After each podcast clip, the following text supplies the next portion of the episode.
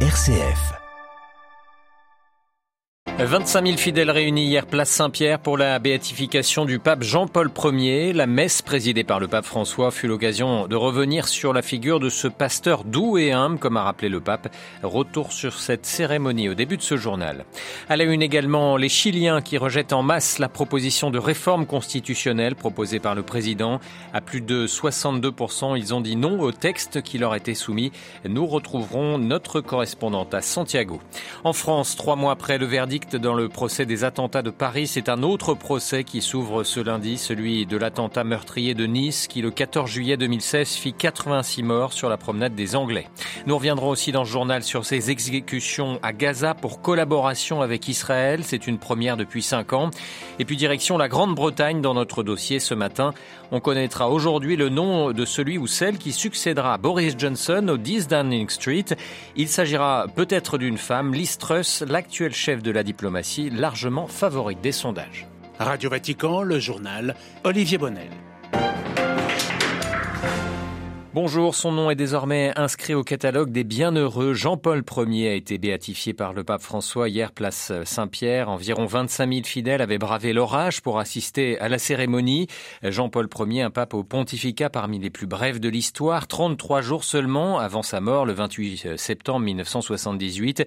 Mais ce natif d'Italie du Nord a su aimer jusqu'à la fin en suivant l'exemple du Christ, a rappelé François en hommage à son prédécesseur, Adélaïde Patrignani.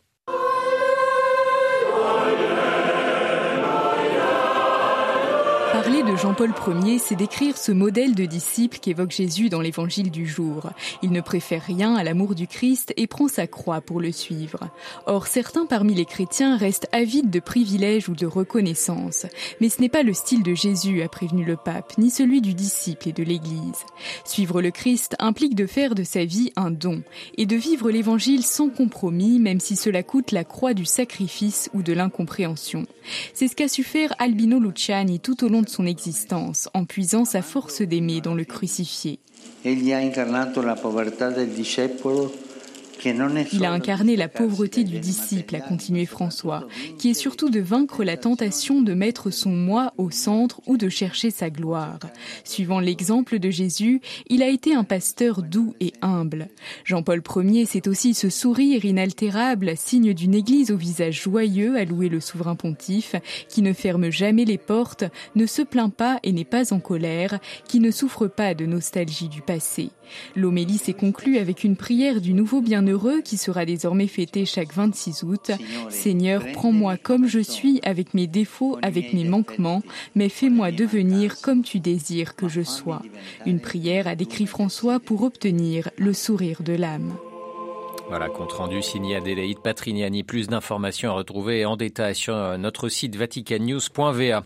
Et puis il y a tout juste 5 ans, 120 000 personnes étaient rassemblées sur cette place Saint-Pierre pour la canonisation de Mère Teresa. La fondatrice des missionnaires de la charité a toujours un grand rayonnement dans le monde. Sa mémoire liturgique est fêtée ce 5 septembre, jour de sa disparition il y a tout juste 25 ans aujourd'hui.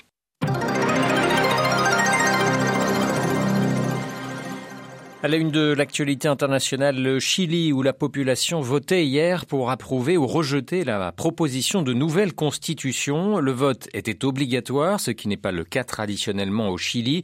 Et sur les 15 millions de personnes qui étaient appelées aux urnes, 13 millions sont allés voter. C'est une participation historique. Et c'est l'option du rechazo, je rejette, contre le texte, qui l'a amplement remporté avec 62% des voix. Santiago du Chili, notre correspondante Naila de Rouanet. Ce résultat confirme ce qu'annonçaient les sondages ces dernières semaines, mais avec un pourcentage de vote plus élevé que prévu pour l'option du rechazo. Et même dans la région métropolitaine de Santiago, la capitale, qui traditionnellement a un vote plutôt progressiste, le rejet de la nouvelle constitution est clair avec 55% des votes. Cela montre qu'une grande partie de la population n'était pas d'accord avec le contenu du texte constitutionnel proposé. Et concrètement, ce résultat veut dire que le Chili conserve la constitution actuelle écrite sous la dictature de Pinochet. Sur le plan politique, politique, c'est une victoire pour la droite et une partie du centre-gauche qui appelait à rejeter le texte. Pour le gouvernement de gauche, en revanche, c'est un échec puisqu'il y était favorable. Le président Gabriel Boric a prononcé un discours après l'annonce des résultats. Il a appelé toutes les forces politiques à se réunir dès aujourd'hui pour lancer un nouveau processus constitutionnel. À Santiago du Chili, Naila Dorouane pour Radio Vatican. Au moins dix personnes ont été tuées, une quinzaine d'autres blessées lors d'attaques à l'arme blanche hier dans deux localités isolées du Canada. Dix corps ont été retrouvés dans une communauté indigène dans la province de Chatchequan, à l'ouest du pays. Deux suspects ont été arrêtés. Les mobiles ne sont pas encore connus. Il s'agit d'une des tueries les plus meurtrières dans le pays. Trois mois après le verdict dans l'affaire des multiples attentats de Paris revendiqués par euh, l'État islamique, la justice française entame à nouveau un très long et très douloureux procès ce lundi, celui de l'attentat de Nice, l'attentat le plus meurtrier euh, après les attentats de 2015, perpétré le, 4, le 14 juillet 2016. Cet attentat islamiste au camion bélier avait fait 86 morts et plus de 450 blessés sur la promenade des Anglais. En l'absence de Mohamed Lajouette Boulel, le Tunisien qui conduisait le camion et qui fut abattu par la police, la Cour d'assises spéciale de Paris va juger huit membres de son entourage accusés d'avoir participé à la préparation de l'attentat, mais sans que l'enquête ait permis de les juger expressément en tant que complices. Les précisions de Marie-Christine Bonzon. Le soir du 14 juillet 2016, 25 000 Niçois et touristes français et étrangers venaient d'admirer le feu d'artifice depuis la célèbre promenade des Anglais quand un camion de 19 tonnes, conduit par Mohamed Boulel, fonça sur la foule. Mohamed Boulel fut abattu par la police avant d'être qualifié de soldat du califat par l'organisation dite de l'État islamique dans son message de revendication. Pour le parquet antiterroriste, la personnalité psychopathique de Boulel avait trouvé dans l'idéologie islamiste radicale le terreau nécessaire pour favoriser le passage à l'acte meurtrier. Mais en l'absence de l'auteur de l'attentat, les juges devront se prononcer sur le rôle de huit individus accusés d'avoir contribué à la préparation du massacre. Quatre Tunisiens poursuivis pour association de malfaiteurs qui encourent de 20 ans de prison à la perpétuité et cinq Albanais poursuivis pour fourniture d'armes qui pourraient écoper de 5 à 10 ans de prison. Marie-Christine Bronzon pour Radio Vatican. Le gouvernement allemand débloque de nouvelles aides massives pour faire face à la flambée des dépenses énergétiques, 65 milliards d'euros. Parmi les mesures annoncées par le chancelier Olaf Scholz, un chèque énergie unique de 300 euros pour des millions de retraités et de 200 euros pour les étudiants. La Grèce a bloqué l'entrée de plus de 150 000 migrants sans papier à ses frontières terrestres et maritimes depuis le début de l'année, selon les chiffres du ministère grec des migrations. Le gouvernement a annoncé le mois dernier sa volonté de prolonger de 80 km supplémentaires un mur avec sa frontière avec la Turquie.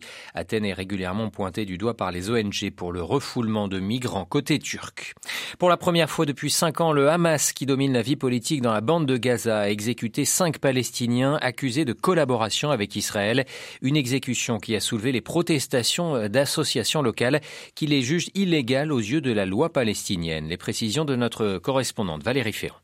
Le Centre palestinien pour les droits de l'homme, basé dans la ville de Gaza, a violemment dénoncé l'exécution de ces cinq Palestiniens, soulignant que leur mise à mort ne respecte pas la loi palestinienne qui stipule que toute mise en application d'une condamnation à mort d'un citoyen palestinien de la Cisjordanie ou de la bande de Gaza doit d'abord recevoir l'approbation du président de l'autorité nationale palestinienne, en l'occurrence Mahmoud Abbas. Mais le Hamas, qui contrôle la bande de Gaza, a annoncé leur mort hier matin en déclarant qu'ils avaient tous eu droit à se défendre. Sur les cinq personnes tuées, deux d'entre elles avaient été condamnées pour collaboration avec la puissance occupante israélienne en fournissant, selon le Hamas, des informations sur des membres des factions de la résistance militaire palestinienne au service de renseignement israélien, ce qui avait conduit à l'assassinat de certains d'entre eux. Les trois autres personnes exécutées avaient été condamnées pour meurtre. Depuis le début de l'année, 17 Palestiniens de la bande de Gaza ont ainsi été condamnés à mort, dont trois par des tribunaux militaires. Jérusalem, Valérie Ferron, Radio Vatican.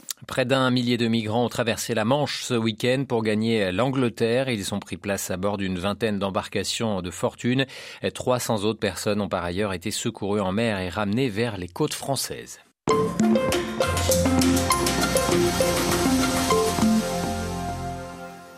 Restons en Grande-Bretagne ce matin. On connaîtra aujourd'hui le nom du successeur euh, de Boris Johnson au 10 Downing Street. Deux candidats briguent sa succession, Liz Truss et Rishi Sunak. Les sondages donnent une large avance à la chef de la diplomatie du gouvernement sortant face à l'ancien ministre des Finances.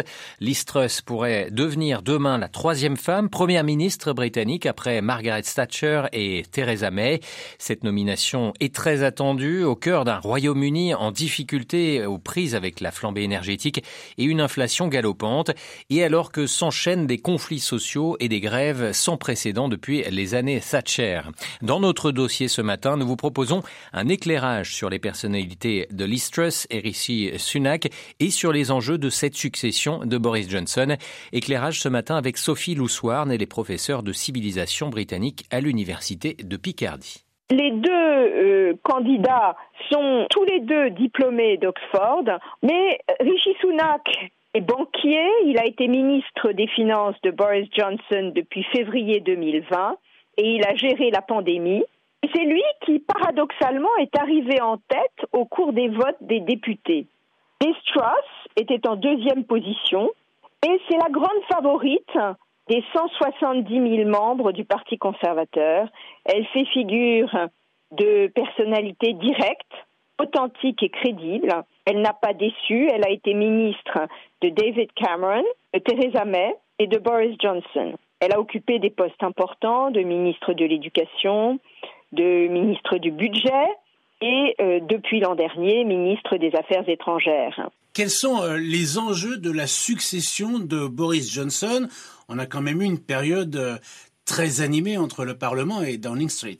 Oui, l'enjeu est quand même de rétablir la confiance des Britanniques qui sont désabusés par leurs euh, hommes politiques, mais nous nous situons également dans une crise économique très grave qui évoque celle des années 1970, avec euh, une augmentation de 80% des prix de l'énergie à partir du mois d'octobre 2022 et des mouvements de grève qui euh, ont été amorcés depuis juin 2022 pour protester contre l'augmentation du coût de la vie dans un contexte où l'inflation a atteint 10,1% en juillet 2022 et devrait atteindre 13% en octobre et peut-être même 18,6% en janvier 2023.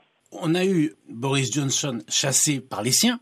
On va rester quand même sur un gouvernement conservateur. On est à peu près à mi-mandat. Alors d'abord, est-ce que la défaite de Boris Johnson a eu un impact sur les Tories? Euh, La défaite de Boris Johnson a euh, contribué à la chute du Parti conservateur qui a perdu 10 points euh, par rapport au Parti travailliste. Par ailleurs, euh, si Rishi Sunak a su gérer la crise de la pandémie, Boris Johnson est apparu comme une personnalité qui a menti aux Britanniques en ce qui concerne le respect des règles pendant le confinement. Liz Truss est une euh, personnalité politique qui s'inspire du libéralisme de Margaret Thatcher, qui veut réduire les impôts, notamment l'impôt sur les sociétés et l'impôt sur le revenu, diminuer les cotisations sociales, et lutter contre les mouvements de grève qui pourraient se confirmer euh, dès le mois de septembre. Elle veut rendre les grèves plus difficiles. Elle euh, prévoit de garantir un service minimum euh, dans les services publics. Est-ce que l'Istress n'est pas un peu la carte de la dernière chance euh, pour les Tories s'ils veulent avoir une chance de l'emporter en 2024 Elle est élue par les membres du Parti conservateur qui représentent 1,3% de la population britannique, alors que euh, Rishi Sunak est plus populaire parmi les personnes qui ne sont pas membres du Parti conservateur. Et il est possible que s'il y avait une élection législative, Rishi Sunak serait mieux à même de remporter une élection législative que les Truss. Voilà, la succession de Boris Johnson en Grande-Bretagne à la une de notre dossier ce matin. Nous y reviendrons évidemment dans nos prochaines éditions. Interrogé par Jean-Charles Puzolu, Sophie Louswarn, professeure de civilisation britannique à l'université de Picardie, était ce matin l'invité de Radio Vatican.